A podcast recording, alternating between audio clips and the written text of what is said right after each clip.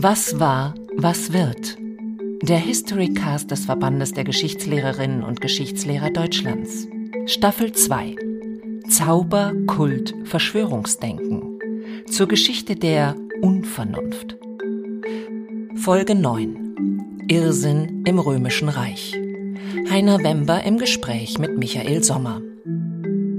Wenn Sie gerade Ihr Frühstücksbrötchen genossen haben, dachten Sie beim Kauen wahrscheinlich nicht daran, dass es vergiftet sein könnte. Wenn es an der Tür schellt, vermuten Sie kaum Ihre Nachbarn, die Sie erdolchen wollen. Wenn Sie im Garten die dicksten Kartoffeln ernten, brauchen Sie nicht zu befürchten, dass Sie jemand vor den Kadi bringt, weil Sie ihm angeblich die Früchte aus dem Garten weggezaubert haben. Glückliche Zeiten. Im Altertum war das anders. In Griechenland und in Rom, den Wiegen unserer Kultur, war Verschwörungsdenken allgegenwärtig. Giftmischer, Meuchelmörder, Verschwörer, das ganze Programm. Magie und Zauberei, Verfluchung. War das eine irrationale Zeit, Herr Sommer? Ja, sicherlich war es irrationaler als heute, was vor allem den Glauben an Magie anging. Wenn wir uns jetzt angucken, Verschwörungen gegen Menschen, Leute, die plötzlich irgendwie eines seltsamen Todes sterben, da müssen wir ja heute auch nicht so weit gucken. Es reicht ja nach Moskau zu gucken und diese seltsamen Fensterstürze sich da anzuschauen. Ist aber noch die große Ausnahme im Moment in Europa. Im Moment ja, genau. Also bei uns, ich glaube, in gefestigten Demokratien haben wir sowas noch nicht.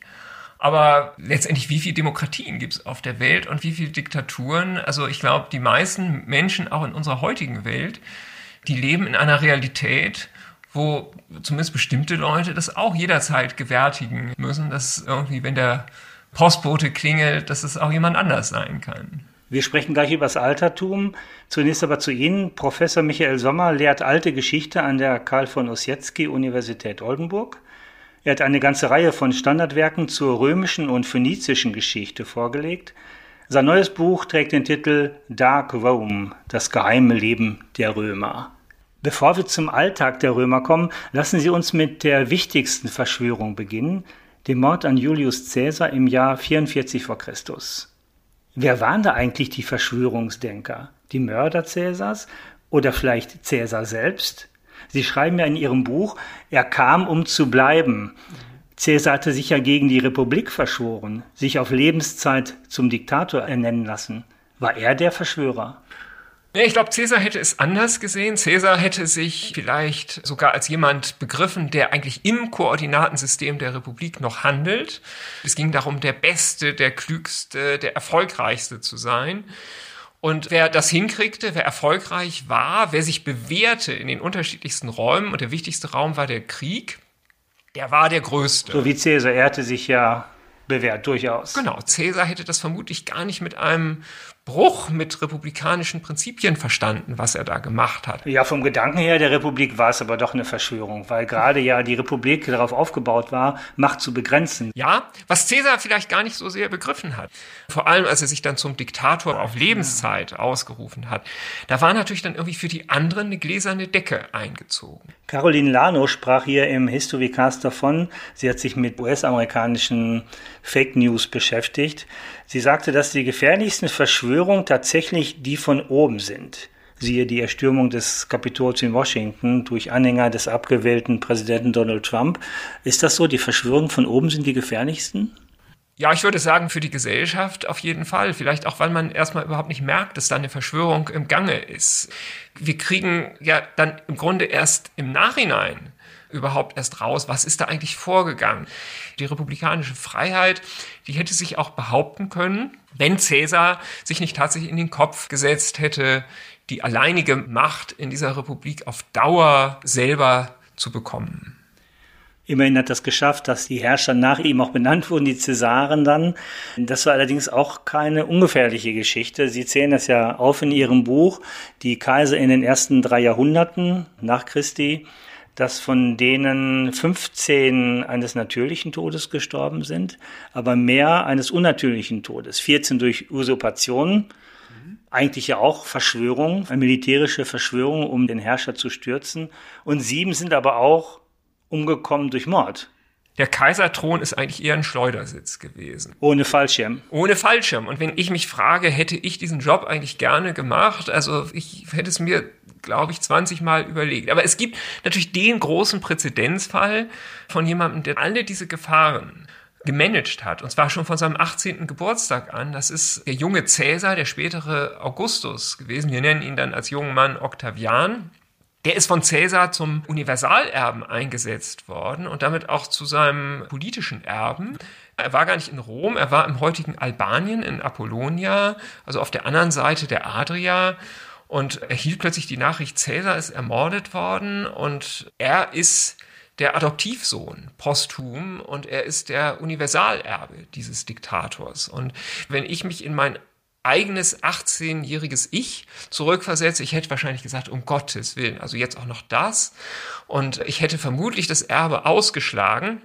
Der junge Cäsar hat es aber nicht gemacht. Er hat es angenommen in dem Wissen, dass wenn er das ausgeschlagen hätte, dann wäre er sofort ein toter Mann gewesen. Er trägt Cäsars Namen. Es gab gar keine Wahl für ihn. Er hatte keine andere Option. Er hat von Anfang an es hinbekommen, dass er einen Gegner nach dem anderen ausgeschaltet hat. Und er hat sich tatsächlich einen nach dem anderen vorgenommen, hat sich immer mit anderen verbündet, die dann später auch seine Gegner geworden sind und er ist dann als einziger Überlebender eigentlich aus diesem Machtkampf hervorgegangen. Das ist schon eine kolossale Leistung in Machiavellismus gewesen. Die Ordnung, die er etabliert hat, der Prinzipat, der hat nun 200 Jahre lang eigentlich relativ gut funktioniert aber unter Rahmenbedingungen, die für das römische Imperium halt einmalig günstig waren. Es gab keine wirklich rivalisierende Macht, die paar Germanenstämme und eigentlich ist das eine Schönwettermonarchie gewesen. Ja, also so wie man sagen konnte, ja, also Bundesrepublik Deutschland, das hat jetzt in den letzten 30 Jahren auch super funktioniert, aber unter einmalig günstigen Rahmenbedingungen. Nach Christus das dritte Jahrhundert, das wurde eine richtig das Krisenjahrhundert. Zeit. Ja. ja. Und mhm. da war dann eben auch die Überlebenszeit des durchschnittlichen Kaisers relativ kurz. Wie konnte man denn einen Kaiser vom Thron stürzen? Es ging ja auch viel um Verleumdung. Ein großer Vorwurf war immer Sex, sexuelle Orgien, Auswüchse und so weiter. Ja, also ein Kaiser brauchte eigentlich drei Sachen. Er brauchte Akzeptanz, sagt der Kollege Egon Fleig, in drei wichtigen Gruppen. Das eine sind die Senatoren, also die alte Elite der Republik, die auch die neue Elite im römischen Kaiserreich ist. Die zweite Gruppe, ganz, ganz wichtig, ist das Militär. Und die dritte Gruppe, die im Kaiser richtig das Leben schwer machen kann, das ist die stadtrömische Plebs. Und um mit diesen Gruppen halbwegs umgehen zu können, braucht der Kaiser eine gute Reputation. Er muss ohne Fehl und Tadel sein. Er muss ein ganzer Mann sein und Mann sein. Deswegen durfte er auch nicht schwul sein, zum Beispiel. Zum Beispiel schwul, das wäre ganz schlecht gewesen oder es eben zu bunt mit allen möglichen Frauen treiben oder sogar Spielball dieser Frauen sein, wie man das dem Kaiser Claudius nachsagte. Das war also ganz, ganz schlecht für die Reputation des Kaisers und war dann der Ruf erst ruiniert, dann lebte es sich nicht ungeniert, sondern dann hatte der Kaiser wirklich einen schweren Job, diese verschiedenen Kräfte, die er da ausbalancieren musste, die bei der Stange zu halten. Claudius wurde das ja auch zum Verhängnis. Genau. Sein letztes Gericht war ein Pilzgericht. Das lässt schon tief blicken. Man sollte als Kaiser wenig Pilze essen. Ja, wahrscheinlich. Oder zumindest einen guten Vorkoster haben. Der Vorkoster soll es doch gewesen sein, der ihm das Gift dann reingemischt Eben. hat. Eben. Also auch ein guter Vorkoster schützt letztendlich nicht vor sowas.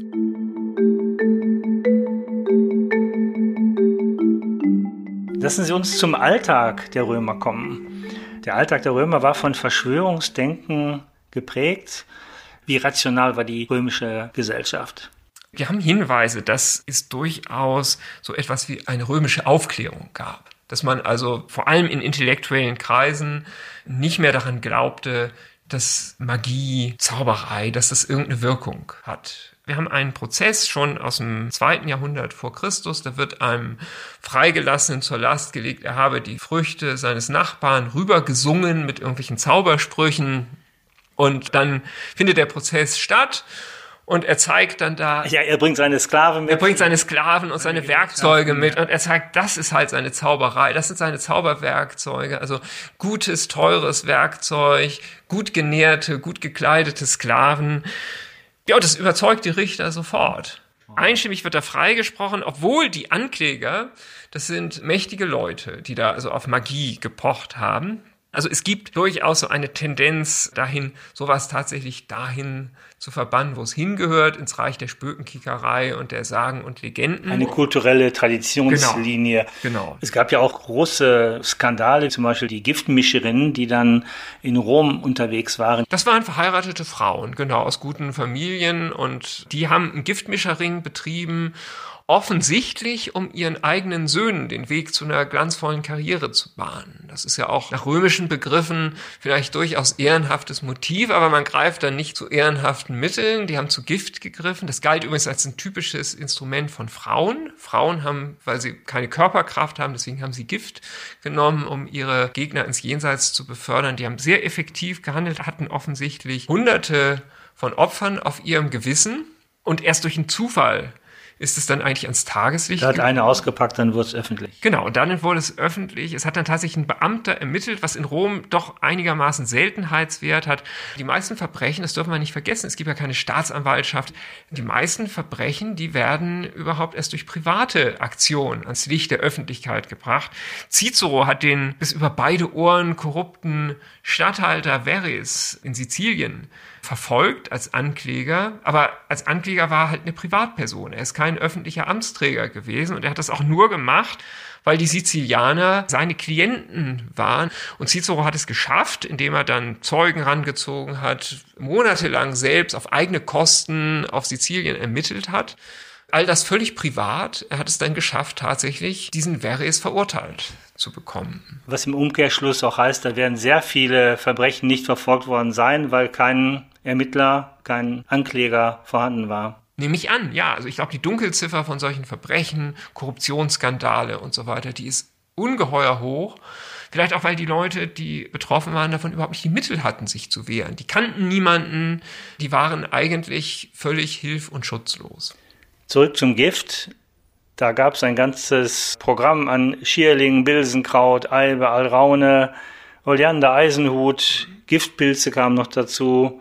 Spinnen und Schlangen wurden auch gerne eingesetzt. Also die Gefahr durch Gift war allgegenwärtig offensichtlich. Ja, also zumindest ist das das, was uns der Eindruck, den uns die Quellen vermitteln. Vielleicht wird es manchmal auch etwas übertrieben. Ja, es gibt aber auch die Gegenbewegung, dass man meinte, es gäbe ein universelles Antimittel, was ja auch darauf hindeutet, dass die Angst wohl sehr groß gewesen sein muss. Ja. Das hieß dann Antidot? Ein Antidot oder ein äh, Teriak. Oft haben gerade Herrscher, die sich besonders exponiert gesehen haben und die natürlich täglich Angst hatten, irgendwie vergiftet zu werden, die haben alle möglichen Gifte in kleiner Dosierung eingenommen und über lange Zeiträume und haben sich dann tatsächlich immunisiert gegen verschiedene Substanzen. Und es geht also das Gerücht von dem König Mithradates, dem Sechsten von Pontos, das war einer der Lieblingsgegner der Römer, der hat also so viel Gifte eingenommen, dass er dann selbst, als er sich selbst durch Gift vom Leben in den Tod befördern wollte, weil er dann in seinem letzten Krieg gegen Rom den Kürzeren gezogen hatte, da gibt es das Gerücht, dass es nicht funktioniert hat, weil er einfach gegen jegliche Substanz, die er da eingenommen hat, war einfach immun. Unkaputtbar. Unkaputtbar sozusagen, ja. Wie hat das denn dann geschafft, sich umzubringen? Er hat es gar nicht geschafft, sich umzubringen. Er ist dann durch seinen eigenen Sohn umgebracht worden. Der wollte sich bei den Römern Liebkind machen und hat den Vater ermordet und dann den Leichnam an die Römer ausgeliefert. Auf der Krim übrigens. Die Idee der Giftmischerei konnte dann auch gut benutzt werden, um Gegner aus dem Weg zu räumen, nicht sie zu vergiften, sondern ihre Ehre zu zerstören oder sie eines Verdachtes auszusetzen, dass sie Giftmischer seien. Das war offensichtlich auch sehr populär. Es gab ein Gesetz, das Giftmischerei unter extra hohe Strafen stellte. Das Gesetz sah aber dann zugleich auch vor, dass Leute, die andere fälschlich solcher Verbrechen beschuldigen, äh, dass sie sich eben auch schuldig machen und ebenfalls zu bestrafen sind, und zwar mit der Todesstrafe.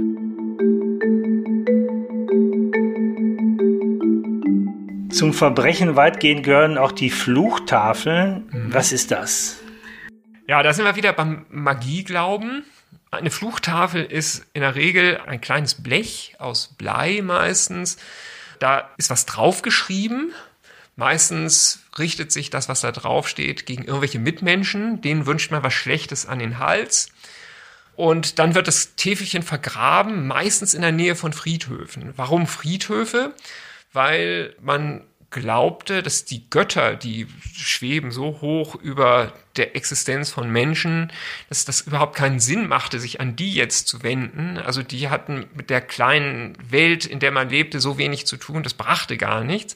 Deswegen hat man sich an Totengeister, Dämonen und allerlei auch übernatürliche Gestalten. So eine Art Hilfsgötter. Hilfsgötter, genau, so Götter zweiter Ordnung, an die hat man sich gewandt. Wo sind die? Ja, da wo Tote begraben liegen, auf dem Friedhof und deswegen hat man diese Täfelchen da begraben. Diese Täfelchen wurden dann zusammengefaltet und noch durchstoßen. Ja, oft. Warum durchstoßen? Es ist ein Analogiezauber. Man kann es mit Voodoo vergleichen. Da foltert man dann ja auch so eine Puppe, die ein Stellvertreter für das Opfer ist. Und hier wird eben diese Tafel durchstochen als symbolische, gegen die Zielperson gerichtete Handlung.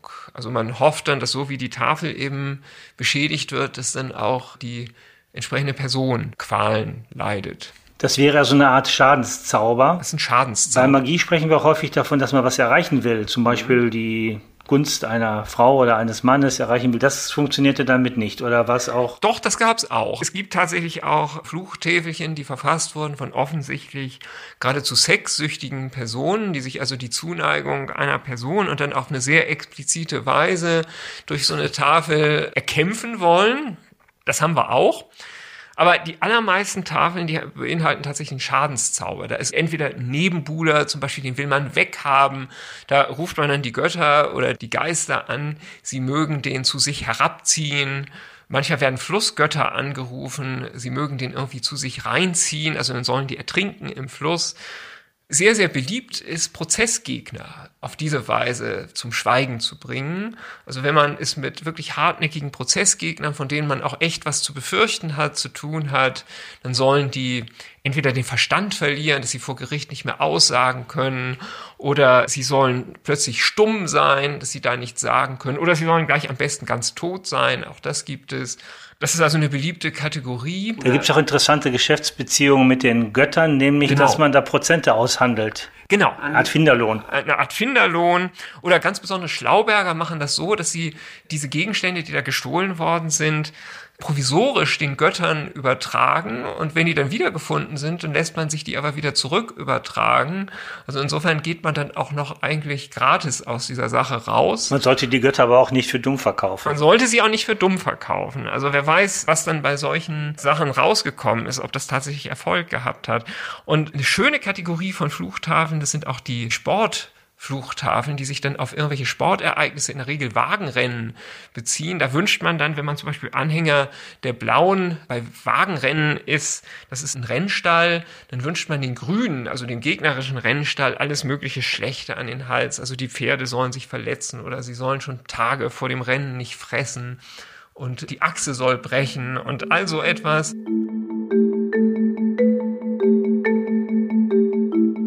Sie haben bereits den Schadenszauber angesprochen. Es gab diese zwölf Tafeln aus der Zeit der Republik, aus der frühen Republikzeit. Was war das? So eine Art zehn Gebote bei den Es war schon noch eine konkretere Gesetzessammlung. Also die zwölf Tafeln, das ist ein kasuistisches Grundgesetz, wenn man so will. kasuistisch? mein- Kasuistisch bedeutet, dass fallweise dort Recht festgesetzt wird. Und es bezieht sich immer auf ganz konkrete Situationen. Und eins davon ist diese Situation, dass man vom Nachbarn die Früchte Rüber singt. rüber singt sogar. Ja, ja, genau. Also rüber singen bedeutet, dass man Zaubersprüche singt. Also es wurde in der Regel so als Gesang gemacht. Und wenn man das tut, dann wird man bestraft. Die dümmsten Bauern haben die dicksten Kartoffeln und das konnte dann gefährlich werden, wenn man die dicksten Kartoffeln Zu hatte. dicke Kartoffeln waren riskant, ja. Kartoffeln gab es natürlich noch gar nicht, die kamen ja aus Südamerika. Funktioniert auch mit anderen Funktionierte, Früchten. funktionierte auch mit anderen Früchten. Das wurde aber später nicht mehr so ganz ernst genommen. Ja, ein Cicero oder ein Seneca hätte das für Hokuspokus gehalten. Gehörte noch zum kulturellen Erbe. Das gehörte zum kulturellen Erbe, aber mehr eben auch nicht. Also niemand wäre im ersten Jahrhundert auf den Gedanken gekommen, jemand wegen solcher magischen Praktiken noch zu verurteilen. Aber die einfachen Leute, die haben da ganz anders drüber gedacht. Es waren keine Intellektuellen. Es war niemand, der sich versuchte, also rational einen Reim auf die Welt zu machen. Für die hatten magische Praktiken selbstverständlich nach wie vor Bedeutung. Und da hat sich auch nichts dran geändert. Da hat sich weder durch das, was ich jetzt also diese römische Aufklärung genannt habe, was dran geändert, noch durch den Einzug des Christentums. Auch da galten die magischen Praktiken selbstverständlich fort. Und im Grunde genommen kann man solche Fluchtäfelchen, das kann man in Europa bis in die Neuzeit beobachten. Der berühmteste Roman aus der Römerzeit waren die Metamorphosen. Mhm. Warum Metamorphosen? Was wird da verwandelt? Er heißt auch der goldene Esel. Da verwandelt sich ein junger Mann der ein wenig zu abenteuerlustig in Sachen Magie wird, der verwandelt sich aufgrund eines falschen Zauberspruchs in einen Esel und erlebt dann viele Abenteuer, reist als Esel durch einen Teil des östlichen römischen Imperiums, erlebt ganz dramatische Geschichten, kann viele Sachen beobachten, weil er halt ein Esel ist. Muss viel ertragen muss als viel, Esel. Muss viel ertragen als Esel, die absurdesten Geschichten und wird dann am Ende rückverwandelt. Aber eigentlich eher durch einen Glücksfall. Erlöst wird er durch den Isis-Kult. Und für den möchte Apuleius, der Autor, da wo auch so etwas Werbung machen. Also man setzt das aufgeklärte Denken des Isis-Kults diesen obskuren, magischen Vorstellungen entgegen.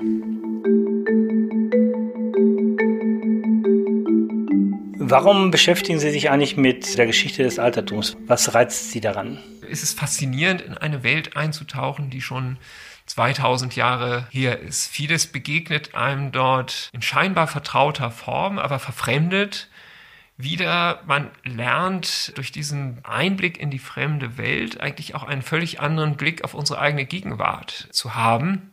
Christian Mayer, der Althistoriker, hat mal sehr schön gesagt, wer nur die eigene Epoche kennt, wer nur die Neuzeit kennt, der steht eigentlich historisch auf einem Bein. Warum haben Sie dieses Buch geschrieben? Kann ein Grund auch sein, dass das Interesse an solchen düsteren Seiten der Geschichte besonders groß ist? Also ich glaube schon, dass wir im Moment gerne uns auch so in etwas düstere Räume begeben. Vielleicht ist das auch so ein wohliges Gruseln, das uns da beschleicht. Der Tatorteffekt. Der Tatorteffekt. Solange ich nicht selber das Opfer solange, bin. Solange ich nicht selbst da am Boden liege, ist das alles irgendwie ganz schön. Das ist der wohlige Schauer und dadurch, dass es 2000 Jahre her ist, fühlt es sich ja auch nicht so ganz echt an. Ich kann mich nicht mehr in die Kontroversen einfühlen, die Menschen damals geführt haben. Ich bin kein Cäsar oder Augustus Anhänger heute, sondern ich schreibe aus einer kritischen Distanz von 2000 Jahren. Das macht das Ganze schön. Das macht mich auch zu einem Teil unangreifbar. Ich bin in einer viel privilegierteren Situation als jetzt ein Neuzeithistoriker, der jetzt vielleicht noch irgendwie übers deutsche Kaiserreich schreibt und wenn er irgendwie ein gutes Haar vielleicht an Wilhelm II lässt, sich ganz böse Ärger damit einfangen kann. All das kann mir nicht passieren. Insofern bin ich da als Althistoriker fein raus. Lassen Sie uns noch mal über Religion sprechen. Wir kennen ja alle die Geschichten von den Christen, die unter Nero ja, zu Sündenböcken gemacht wurden. Sowas, das sind alles Einzelaktionen gewesen. Das ist keine systematische Verfolgung des Christentums gewesen. Das Christen systematisch verfolgt worden. Das hat im dritten Jahrhundert eingesetzt. Im Krisenjahrhundert. Im Krisenjahrhundert. Und es gehört auch genau vor den Hintergrund dieser Krise. Denn eigentlich war Religion vor dem dritten Jahrhundert überhaupt nicht Sache der Kaiser. Die Kaiser haben sich einen feuchten Dreck dafür interessiert, welche Götter ihre Untertanen verehrt haben. Das war eine kommunale Angelegenheit. Religion war eine Sache städtischer Identität. Und in den tausend Städten des römischen Imperiums gab es tausend verschiedene Varianten von Religion, die alle Angelegenheit dieser Städte waren. Und die Kaiser haben sich eigentlich da weitgehend rausgehalten. Im dritten Jahrhundert wurde das anders. Plötzlich steuerte das Reich in eine Krise. Plötzlich gab es Gegner, die den Römern das Leben schwer machen könnten. Plötzlich gab es sowas wie eine Finanzkrise. Das Militär musste immer größer werden, die Soldaten mussten besser bezahlt werden. Dazu reichten die Silbervorräte nicht, die Münzen wurden immer schlechter. Dann gab es auch noch eine Währungskrise. Also es kam eine ganze, ganze Menge zusammen.